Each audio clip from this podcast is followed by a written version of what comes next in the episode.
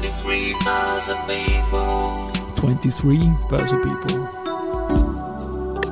And now in season 5. And now in season 5. Presented by Freisinger Holding.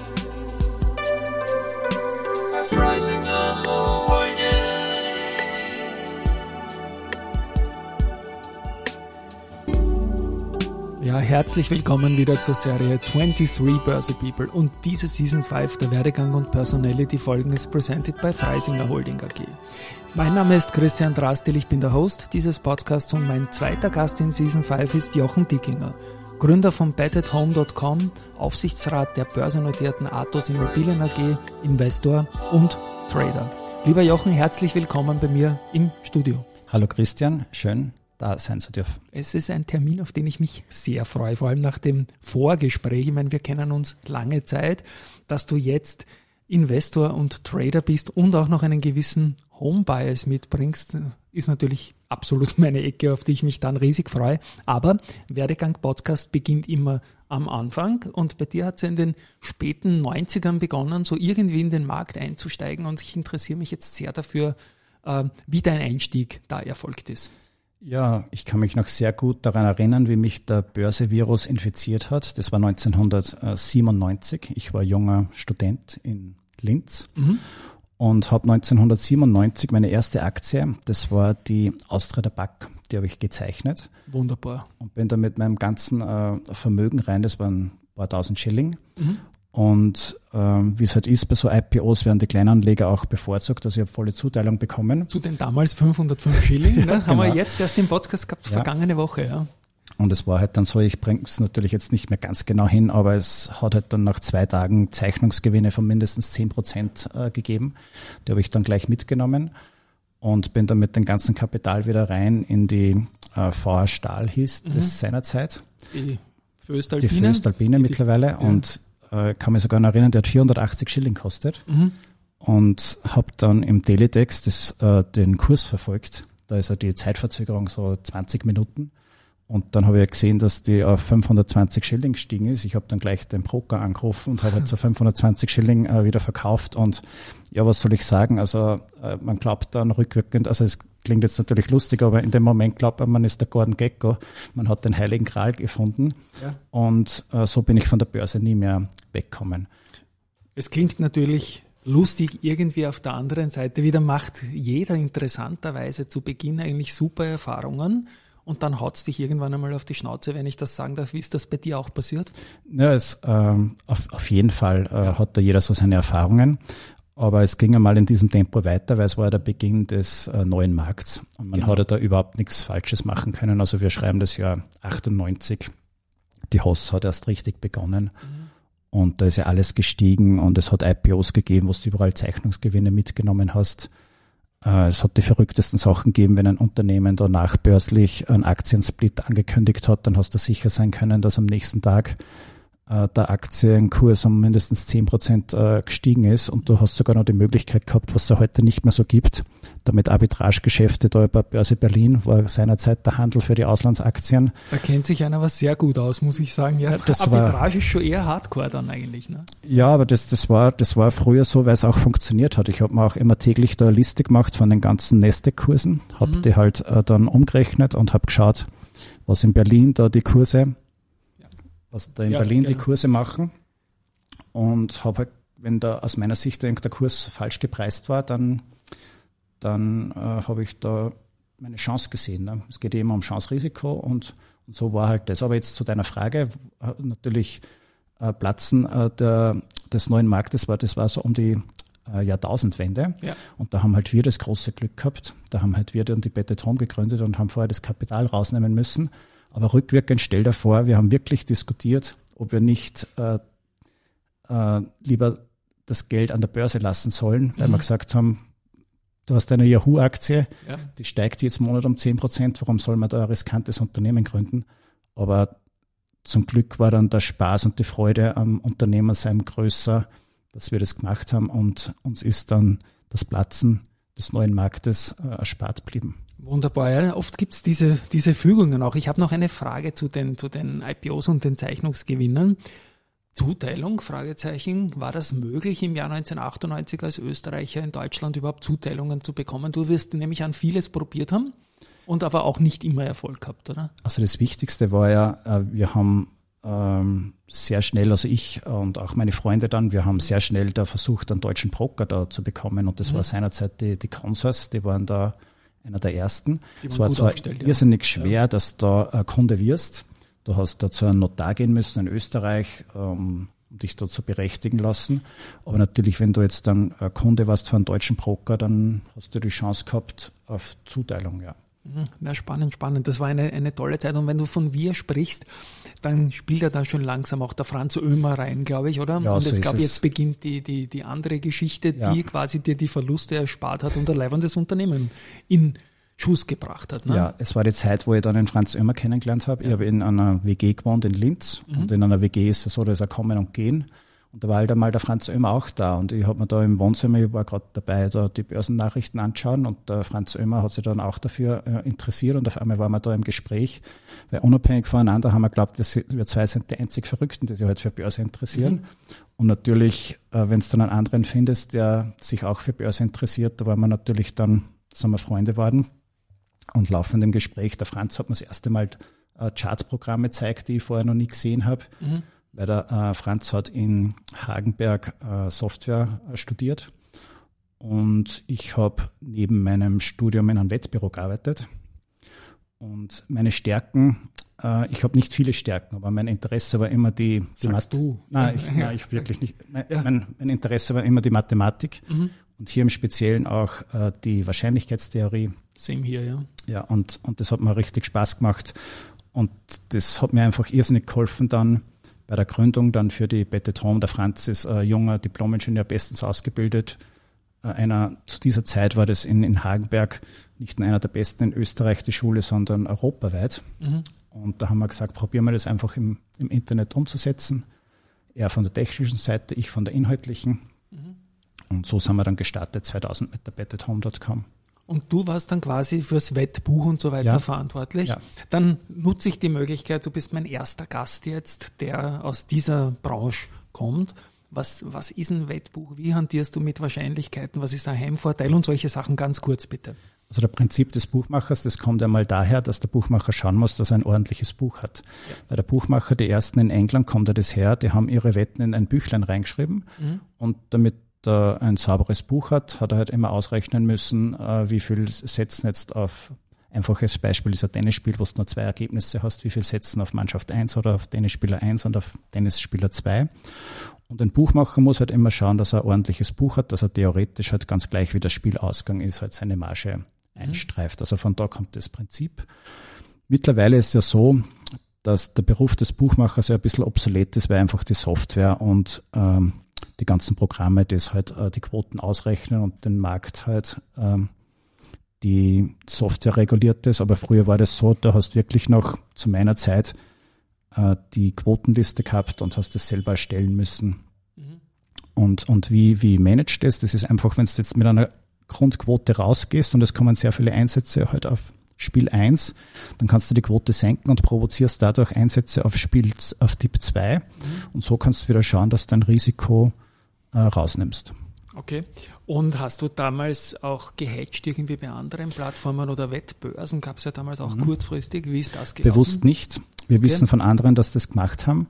Aber wir haben ja immer gesagt, es würde viel, es würde wehtun, wenn jetzt ein Kunde bei uns äh, wettet und mhm. der wettet jetzt 100 Euro und wir hatchen und er äh, verliert das, dann, und wir hätten uns jetzt gehatcht woanders, dann hat er die 100 Euro verloren und wir ähm, auch die, die 100 Euro. Also ja, es, war, schon, es, war viel wichtiger, wenn jetzt einer 100 Euro eingezahlt hat aufs Wettkonto, dass er halt so lange wie möglich den Spaß hat und irgendwann natürlich bestenfalls die 100 Euro bei uns lässt. Mhm. Aber durch das Hatchen äh, hast du das Risiko, dass, dass, äh, dass das halt dann nicht mehr hast. Ich meine, so ein, ein Hedgen dann, wenn du merkst, jetzt du als, als Head of the Buch, sage ich jetzt mhm. mal, du wirst sicher Mitarbeiter gehabt, wenn du merkst, ups, das kann jetzt deppert werden. Da, da, das wird jetzt ja. schon viel Umsatz auf den, auf mhm. den Tipp 1 oder sonst irgendetwas. Nein, das haben wir immer, das haben wir immer selber aufs Risiko genommen mhm. und haben halt das Buch so geändert, damit wir halt dann Einsätze auf den anderen, die provoziert haben. Wir haben zum Beispiel auch nie äh, Profi-Wettkunden gesperrt. Wir wissen von anderen, mhm. die waren immer ganz stolz, dass da gesagt haben, ja, jetzt haben wir den gesperrt, äh, da kann bei uns nicht mehr wetten. Und das stimmt ja nicht. Der hat sich halt einfach durch einen, irgendwie, durch, durch einen Freund, halt, ne? mit seinem genau. Freund registriert und du ja. hast dann als Buchmacher das Problem gehabt, mhm. du hast dann gar nicht mehr gewusst, dass der das ist. Aber wenn ich jetzt weiß, dass der Christian Drastil gut ist in der deutschen Regionalliga, und wenn du jetzt äh, wäre mir, Beispiel, mir nicht bekannt, ja, aber ich will okay. jetzt ein gutes ja. Beispiel, äh, ein Beispiel nennen. Ja, genau. wenn du jetzt einen, einen Tipp ja. abgibst, dann weiß ich als Buchmacher, oh, da hat jetzt der Christian Drastel drauf gewettet, geht's bitte von der Quote von 1,7 auf 1,4 runter und, und erhöht die Quote auf dem Außenseiter und dadurch äh, hast du dann mit dem Spiel, mit dem Profiwetter äh, Geld verdient. Ja, jetzt ist es so, dass die deutsche Liga und wenn es immer mehr nach unten geht in den Ligen und man trotzdem Wetten anbietet, ja da doch das eine oder andere Mal schon was passiert ist in Richtung äh, halbkriminell oder kriminell Absprachen auf Seiten der Fußballer. Wie geht man damit um, wenn man da extrem hohe Einsätze sieht? Ja, das war in der Vergangenheit, das ist dann eh aufgebockt, der deutsche Wettskandal. Ja. Und so sind wir am Anfang wehgetan, weil Wettskandal, das hat immer geheißen, ja, die bösen Wettbüros, aber das waren ja die Geschädigten, weil Richtig, die, ja. die, die Wettbetrüger äh, wollen ja ihren, ihr, äh, ihren Schatz dadurch erzielen, indem sie halt ähm, äh, Wettanbieter schädigen, was sie auch gemacht haben.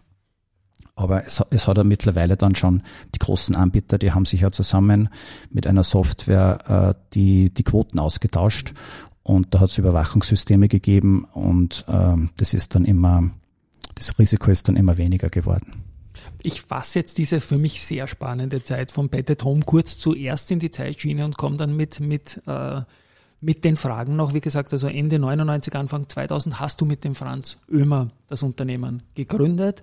Ihr seid dann 2006 an die Börse gegangen und du warst dann bis ins Jahr 2012 Vorstand der Bet at Home auch.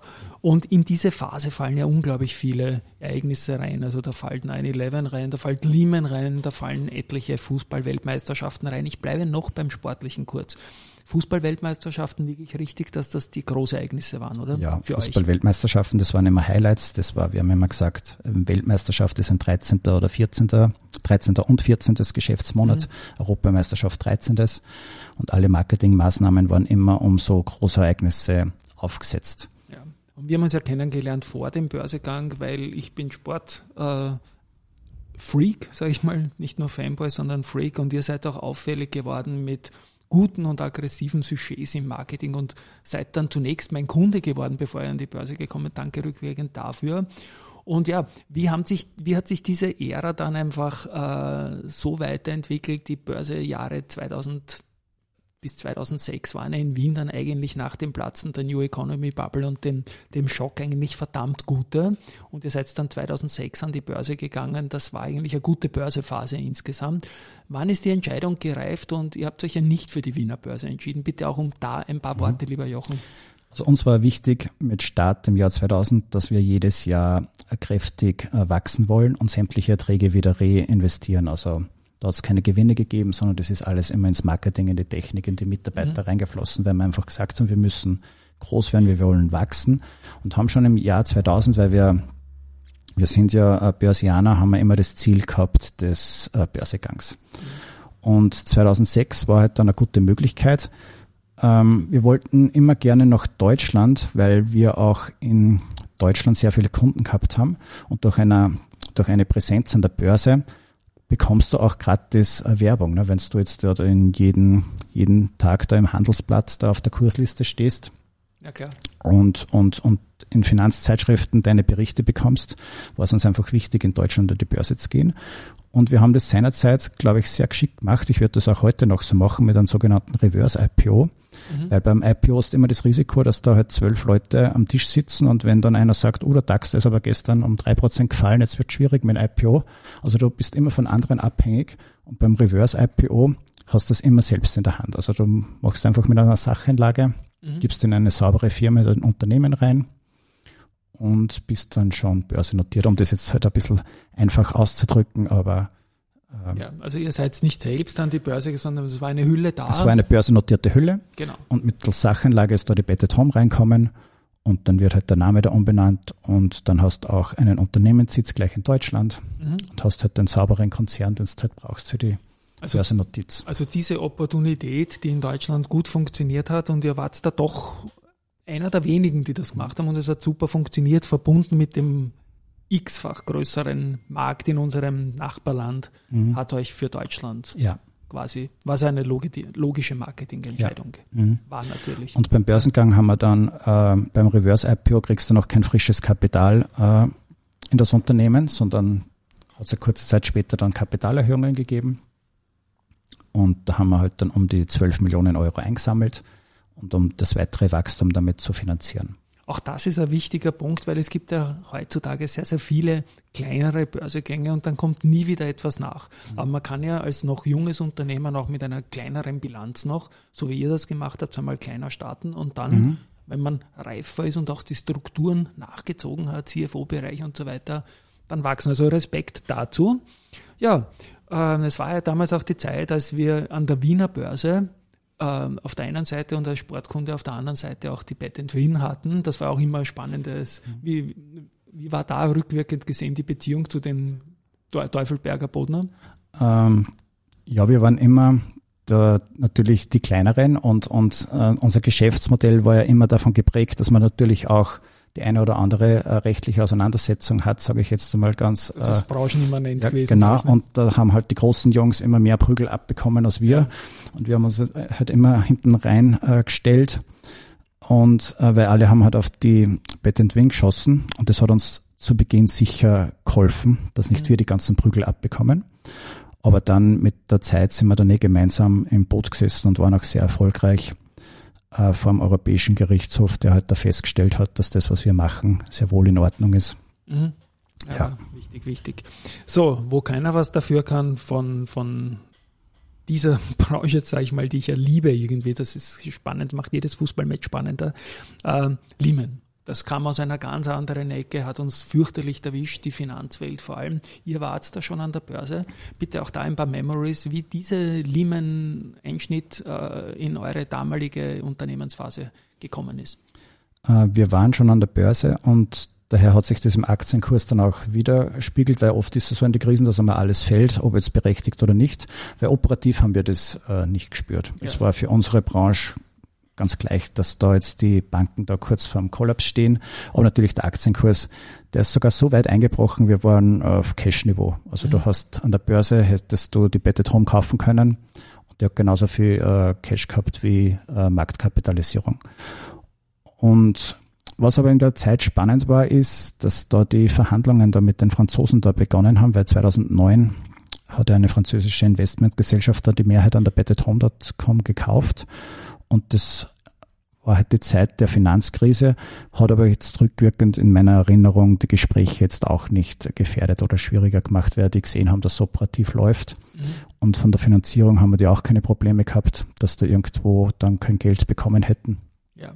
Nein, das, war- ich kann mich noch gut erinnern, dass das sogar eine stabile Phase war, wo man dann irgendwie die Augen geöffnet gekriegt hat, auch als Researcher oder als, als Börsianer, dass das eigentlich sehr krisenresistentes Produkt ist, was ihr da. Ich möchte jetzt nicht zu lange bei Bet at Home bleiben, aber als Sportfan komm, kommst man da auch nicht aus, wenn es dir jetzt schon vis-à-vis sitzt. Wie gesagt, du bist dann 2012 aus dem Vorstand ausgeschieden. Ich glaube, es war eine, eine, eine, schöne Geschichte und auch ein bisschen ein Teil der österreichischen Börsegeschichte. Du bist dem Markt treu geblieben und was ich zunächst wahrgenommen habe, war dein Involvement bei der Athos Immobilien in äh, Linz, wo du seit Jahren äh, Aufsichtsrat bist. Wie bist du zu Athos gekommen? Wie ist diese Verbindung entstanden und warum hast du dich für ein Aufsichtsratsmandat entschieden? Ich denke über ein Investment, oder?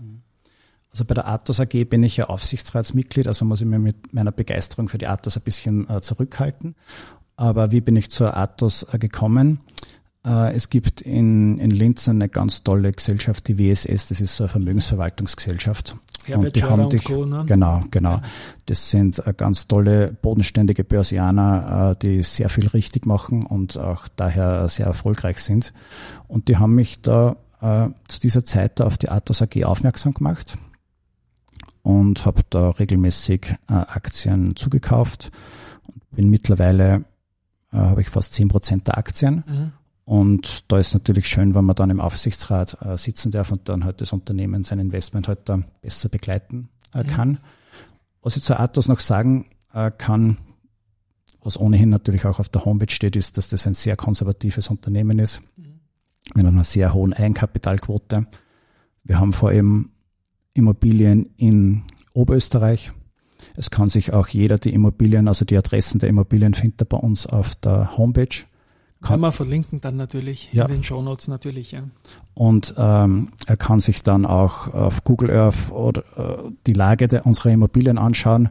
Und wenn sich einer genauer noch für die Autos interessiert, dann habe ich den Tipp, dann soll er sich den Geschäftsbericht nehmen, den Prüfbericht und einen Taschenrechner und ausrechnen, ähm, mit was für ein Quadratmeterpreis die Börse aktuell unsere Wohnimmobilien bewertet. Mhm. Und wenn er das ausgerechnet hat, dann wird er wahrscheinlich gleich nochmal zu rechnen beginnen, weil er glaubt, er hat sich verrechnet. Aber das stimmt schon, was er da ausgerechnet hat und was er dann kann er selber die Entscheidung treffen, ob er meint, dass jetzt die Aktie günstig oder teuer ist. Ich werde mir das jetzt mal näher anschauen, auf jeden Fall, und werde mit den operativen Geschäftsführern da dann Kontakt auch aufnehmen. Und als Mathematiker ist die Geschichte mit dem Taschenrechner natürlich schon, hast mich auf jeden Fall mal erreicht damit. Und das ist ja nicht nur die Atos. Du bist ja auch Investor und du hast auch gesagt, das hätte ich jetzt so nicht gewusst, bist Trader setzt dich intensiv mit der Börse auseinander, so wie vor 25 Jahren interessiert dich das Thema. Da gibt es zum Beispiel Trader, kann man jetzt eine Riesenposition bei der UBM, die irgendwann einmal medial bekannt wurde, auch dass du da 4, 5 Prozent an der UBM hältst. Wie ist es dazu gekommen und hältst du diese Position noch? Also die UBM, das ist auf keinen Fall so jetzt eine Trading-Position, sondern ein langfristiges. Denke ich, kannst auch gar nicht reden. Also ein langfristiges äh, Investment. Und wenn ich mir anschaue, ob ich in eine Aktie investiere, schaue ich mir nicht nur die Fundamentaldaten an, sondern auch die beteiligten Personen. Ja. Und der Thomas Winkler, der CEO der UBM, das ist für mich einer der besten CEOs, die wir in Österreich haben. Der hat ein hervorragendes Team rund um sich aufgebaut, ein motiviertes Team. Dann im Aufsichts, Aufsichtsratschef ist kein geringerer als der Herr Strauß von der BOA. Der auch ein paar Stückeln hat natürlich. Genau, ja. genau. Ja. Und dann noch die äh, renommierte äh, Familie Ordner. Genau. Und das sind äh, Vollblutunternehmer und äh, die auch, und das ist in Österreich, Deutschland keine Selbstverständlichkeit, die auch auf das Eigenkapital schauen. Mhm. Die nicht einfach sagen, so als Unternehmen, so machen wir eine Kapitalerhöhung, damit wir halt wieder ein paar Jahre weiterleben, sondern sich schon Gedanken machen, wie kann das Eigenkapital die größte Freude haben und wenn man sagt, es ist äh, Hybridanleihe mal besser zu begeben, als irgendwie die Aktie zu verwässern, mhm. dann kann man das bei der UBM gut beobachten, dass die das sehr geschickt äh, machen. Mhm. Und man muss, Entschuldigung, dass ich ins Wort falle, du hast Strauß genannt, du hast Winkler genannt, das sind halt zwei Vorstände. In dem Fall, Strauß ist ja woanders Vorstand, aber die kennen sich halt an der Börse mega aus und wissen mit den Instrumenten das Richtige zu tun halt auch. Ne? Genau so ist es. Und das sind nicht nur Experten, sondern auch, wenn man die Ehre gehabt hat, da mal den einen oder anderen kennenzulernen, das sind sehr bodenständige. Ja. Und das ist mir auch immer wichtig, weil das ist immer ein Zeichen dafür, dass man das Risiko ähm, unter Kontrolle hat und, und weiß, äh, was man da äh, tut. Und ja, und, und, und nach solchen Unternehmen suche ich immer. Und bei der UBM, weil mir das so gut gefallen hat und, und noch immer gut gefällt, ist halt dazu gekommen, dass halt da eine größere Position geworden ist, die ich halt dann an der Börse melden muss. Mhm. Spannend, spannend, spannend. UBM, ich bleibe jetzt noch kurz bei dem Unternehmen, die haben innerhalb äh, weniger Wochen, nachdem wir wussten, da kommt jetzt eine Pandemie und da war und uns gehittet hat, 2020, ein völlig neues Geschäftsmodell gebracht. Ja. Wie geht es einem Großaktionär, also Großaktionär kann man durchaus jetzt nicht im Sinne vom gesamten Kapital, aber als einer der größten Einzelaktionäre, wie geht es einem damit schon heftig, oder? Zum Teil im positiven Sinne auch, wie schnell die Geister das gemacht haben irgendwie. Ne? Ja, also es war sehr beeindruckend, was die da äh, geschafft haben. Ja. Und was man da auch noch erwähnen muss, die haben dann auch äh, Dividende bezahlt. Ja. Also das, das äh, wie ich vorher gesagt habe, einfach aufs Eigenkapital schauen. Das wäre nämlich nicht notwendig gewesen äh, für, ein, für einen Markt. Also jeder hätte verstanden, wenn man sagt, es gibt keine Dividende, aber sie haben äh, nachhaltig Dividende bezahlt und sie haben da hervorragende Arbeit geleistet. Also ich wäre zu dieser Zeit, sage ich ganz offen, gerne im Aufsichtsrat gewesen, weil man natürlich dann näher dran ist und sich dann vielleicht äh, weniger äh, Sorgen macht. Aber äh, ganz, ganz äh, beeindruckend, was die da äh, geschafft haben. Und das ist ja auch spannend irgendwie. Man ist ja an der Seitenlinie, die UBM ist schwer zu treten, weil das Unternehmen macht vieles richtig Handelsvolumen, gehört noch mehr rein irgendwie. Dann werden die noch einmal leichter, natürlich spannender. Die haben im Dezember, jetzt wir reden Ende Jänner, die haben im Dezember massiv verloren und sind heuer die stärkste Aktie. Mhm, mhm. Hat also durchaus eine sehr hohe Wohler für eigentlich nicht Geschäftsmodell äh, unterstützend, würde ich mal sagen, hat die Aktie verdammt hohe Wolle. Mhm. Wie geht's da da damit, wenn man mal eine große Size hat und doch irgendwie Passagier ist in manchen Phasen? Ne? Ja, äh, bei der Bet Home war es ja auch oft so, dass wir aus unserer Sicht unterbewertet waren, aber trotzdem ja. waren wir nicht die großen Trommler, weil ich immer der Überzeugung war, dass die Marktkapitalisierung immer, ob jetzt kurz- oder mittel- oder langfristig, dem Unternehmenserfolg folgen wird. Und so wird es auch bei der UBM sein und das macht mir einfach so zuversichtlich. Und wenn es da äh, jetzt Schwankungen gibt, äh, noch dazu nach oben, dann habe ich da weniger Sorge. Das kann ich gut verstehen. Jetzt sage ich ja immer in dem Podcast, also wir sprechen nicht äh, über die Size. Ich freue mich immer, wenn jemand äh, über seine privaten Aktienveranlagungen spricht. Aber wenn sich jemand Trader, Investor nennt und auch zum Teil veröffentlichen muss, weil er in Gremien sitzt, ist das natürlich eine andere Sache. Wir haben gesprochen jetzt über die Athos, wir haben gesprochen über die UBM. Das hat meiner Meinung nach beides nichts von Trader. Du hast aber auch erwähnt, dass du Trader bist. Bitte auch da, wo kommt der Trader rein? Ist das noch immer Aktien in Österreich oder geht es da vielleicht in Kryptos oder wo geht es dahin? Ähm, also traden durch schon seit halt 1997. Mhm. Und hast auch nie aufgehört. Und habe auch nie aufgehört. Es wird die letzten Zeit natürlich etwas äh, ruhiger und man nimmt äh, ein bisschen mehr Risiko raus, aber ich habe äh, alles getradet, also da sind alle Derivate dabei von geschriebenen Optionen, Futures. Also ich bin mit dem äh, vertraut und meine Liebe da zur, zur Mathematik äh, hilft da ein bisschen so, weil es geht ja immer um Chance-Risiko. Mhm. Das, das, das sehen viele nicht an der Börse. Die sehen oft immer nur die größte Chance. Das wäre Lotto spielen, das ist die größte Chance. Also du kannst jetzt mit einem Euro kannst eine Million machen, ja. aber das Risiko, also dass du jetzt nicht gewinnst, ist, also Drum, bei Chance-Risiko-Lotto darfst du nicht machen, weil es einfach nicht passt. Und das muss man immer sehen an der Börse. Wenn ich jetzt irgendwas Riskanteres mache, dann muss aber die Chance aus irrsinnig hoch sein. Und wenn man jetzt was scheinbar Sicheres macht, dann muss halt die, das Risiko irrsinnig niedrig sein. Das macht dann einen guten Trade aus. Mhm. Und ich glaube, das sage ich ganz selbstbewusst, dass mir das die letzten Jahre sehr, sehr gut äh, gelingt. Aber mit der Zeit äh, wird das jetzt, bin ich auch äh, Familienvater und, und es, es ist meine Leidenschaft, aber es wird natürlich schon äh, weniger und gemütlicher. Okay, verstehe. Und die geschriebenen Optionen interessieren mich natürlich als alter Ötopmann ganz fest. Es werden wohl Shortputs gewesen sein, nehme ich an. Um ja, aber ich sage ganz offen, es sind, ja. ja, oder selbst das einmal sowieso, aber es sind sogar oft äh, nackte Call-Optionen genauso äh, dabei gewesen. Das ist schon heftig, ja. ja aber, aber, aber natürlich kommt es immer dann auf die Position halt äh, drauf an. Die Size und so weiter, ja, ja. ja genau. Und, und wie es auch ins Gesamtportfolio passt, weil es ist ja auch oft ein Hedge-Faktor drinnen, so ist um es. eine Prämie zu vereinnahmen. So und da kommt wieder das Wettbuch so in Wahrheit ins Spiel. So eigentlich. ist es, so ist es. Das kommt, das die kommt. Gegenposition. So ne? ist es, genau. Und wenn ich jetzt zum Beispiel zuversichtlich bin für einen DAX, dann brauche ich mir kein DAX-Zertifikat und ich will den DAX jetzt langfristig halten, dann brauche ich mir kein DAX-Zertifikat kaufen, das zwei Prozent im Jahr kauft äh, kostet, ja. sondern da schreibe ich halt einen DAX-Put mhm. und da kriege ich dann sogar oben äh, noch was drauf. Ne? Ja. Und das macht einfach dann mehr Spaß und das kannst du halt dann jedes Quartal weiterrollen und ja. Ach, macht mir dieses Gespräch Spaß. Es ist nämlich wichtig, dass du sagen, dass nicht alles, was jetzt der High Risk für sich gesprochen ist, im genau, Gesamtportfolio-Kontext genau. High Risk sein muss, sondern sogar genau. risikominimierend. Genau, vollkommen richtig, so ist es. Kann ich dir, außer, wir haben ja nicht vorbesprochen jetzt, kann ich dir neben Athos und UBM noch eine österreichische Aktie, die dir gefällt, rauslocken? Ah, die Polytech gefällt mir aktuell, ja. Wenn du okay. jetzt so fragst und ja, ja. Äh, bin jetzt auf die Polytech gestoßen.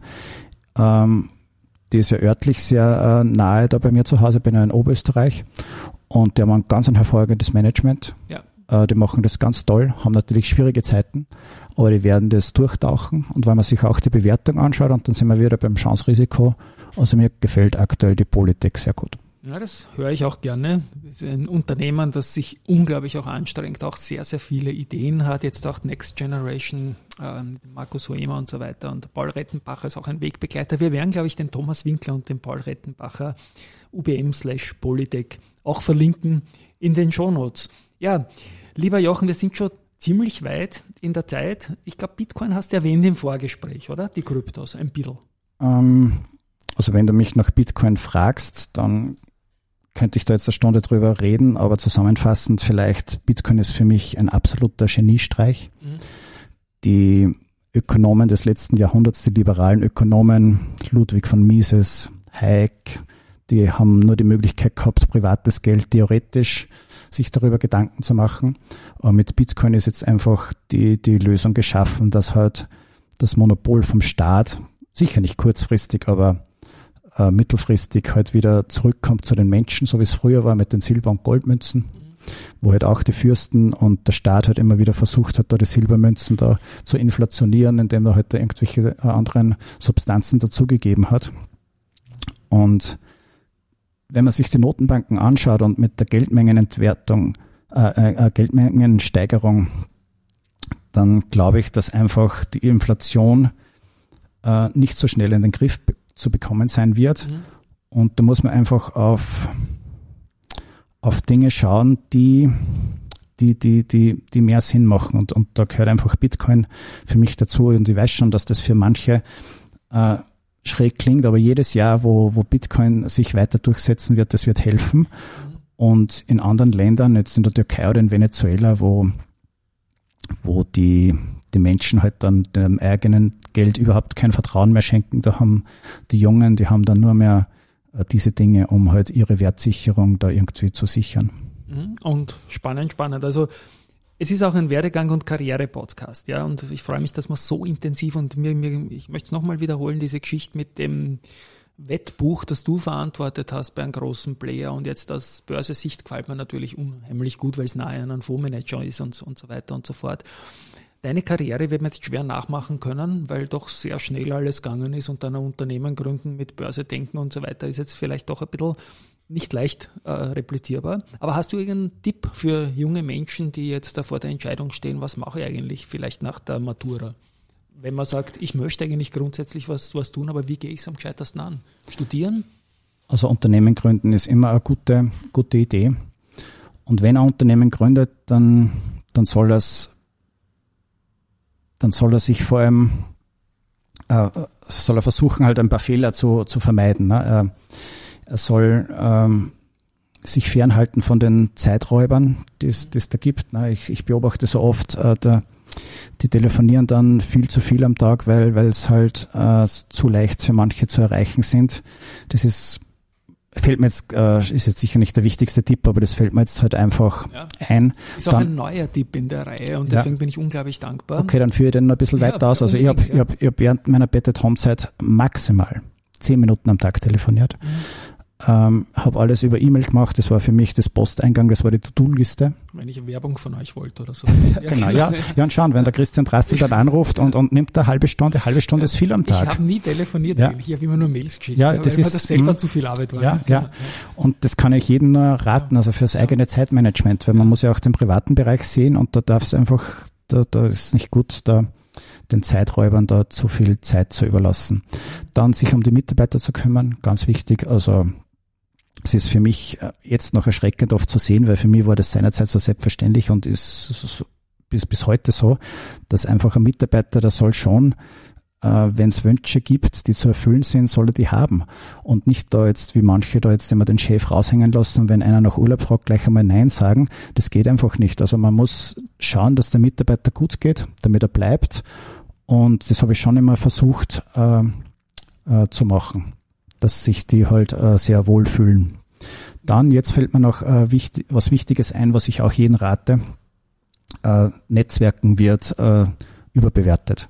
Also die Junge, die sollen, die sollen äh, operativ tätig sein, die sollen sich um ihre Kunden kümmern, sollen sich um ihre Mitarbeiter kümmern und nicht da irgendwo ähm, sogenannt Netzwerken, weil jetzt umgelegt auf die Bettet Home. Die Bettet Home war Sponsor von polnischen Fußballmeister Wisław Krakau, äh, Sponsor von Hertha BSC, Großsponsor bei Schalke 04, Hauptsponsor der Vierschanzentournee mhm. und ich habe da keinen gekannt. Es war nicht ja. notwendig, dass ich da vorher genetzwerkt habe, sondern man macht sich da ordentlich einen Deal aus. Vielleicht muss man zehn Minuten dann einmal telefonieren, aber äh, das Netzwerken, das wird überbewertet und ist auch ein Zeitfresser. Ja, das sind ganz, ganz, ganz, ganz wichtige Learnings und ich habe dich jetzt wieder gesehen nach ein paar Jahren und unglaublich entspannt, muss ich sagen. Ja, das muss man mal als Investor und Trader, ist, verstehe ich mit dem, mit dem Hintergrund auch als Familienvater und auch mit der, mit den Learnings aus dem Wettbuch, dass ich dann nochmal in den Mittelpunkt irgendwie dieser Folge ziehen möchte, das mir einfach persönlich fasziniert. Ich spiele meine falsche Abspannmusik, das ist die richtige. Jetzt habe ich nämlich die Sportwoche Musik gespielt, weil wir so viel über Sport geredet haben. Verstehe. Das gehört dazu, aber es ist nichts passiert. Das ist der Jingle jetzt äh, von den Börse People. Lieber Jochen, danke, danke, danke für das Update. War mir ein Volksfest, diese Folge zu haben. An euch da draußen, tschüss mal von meiner Seite und ich hoffe, es hat euch ebenso viel Spaß gemacht wie mir. Danke, Christian. Tschüss und Baba.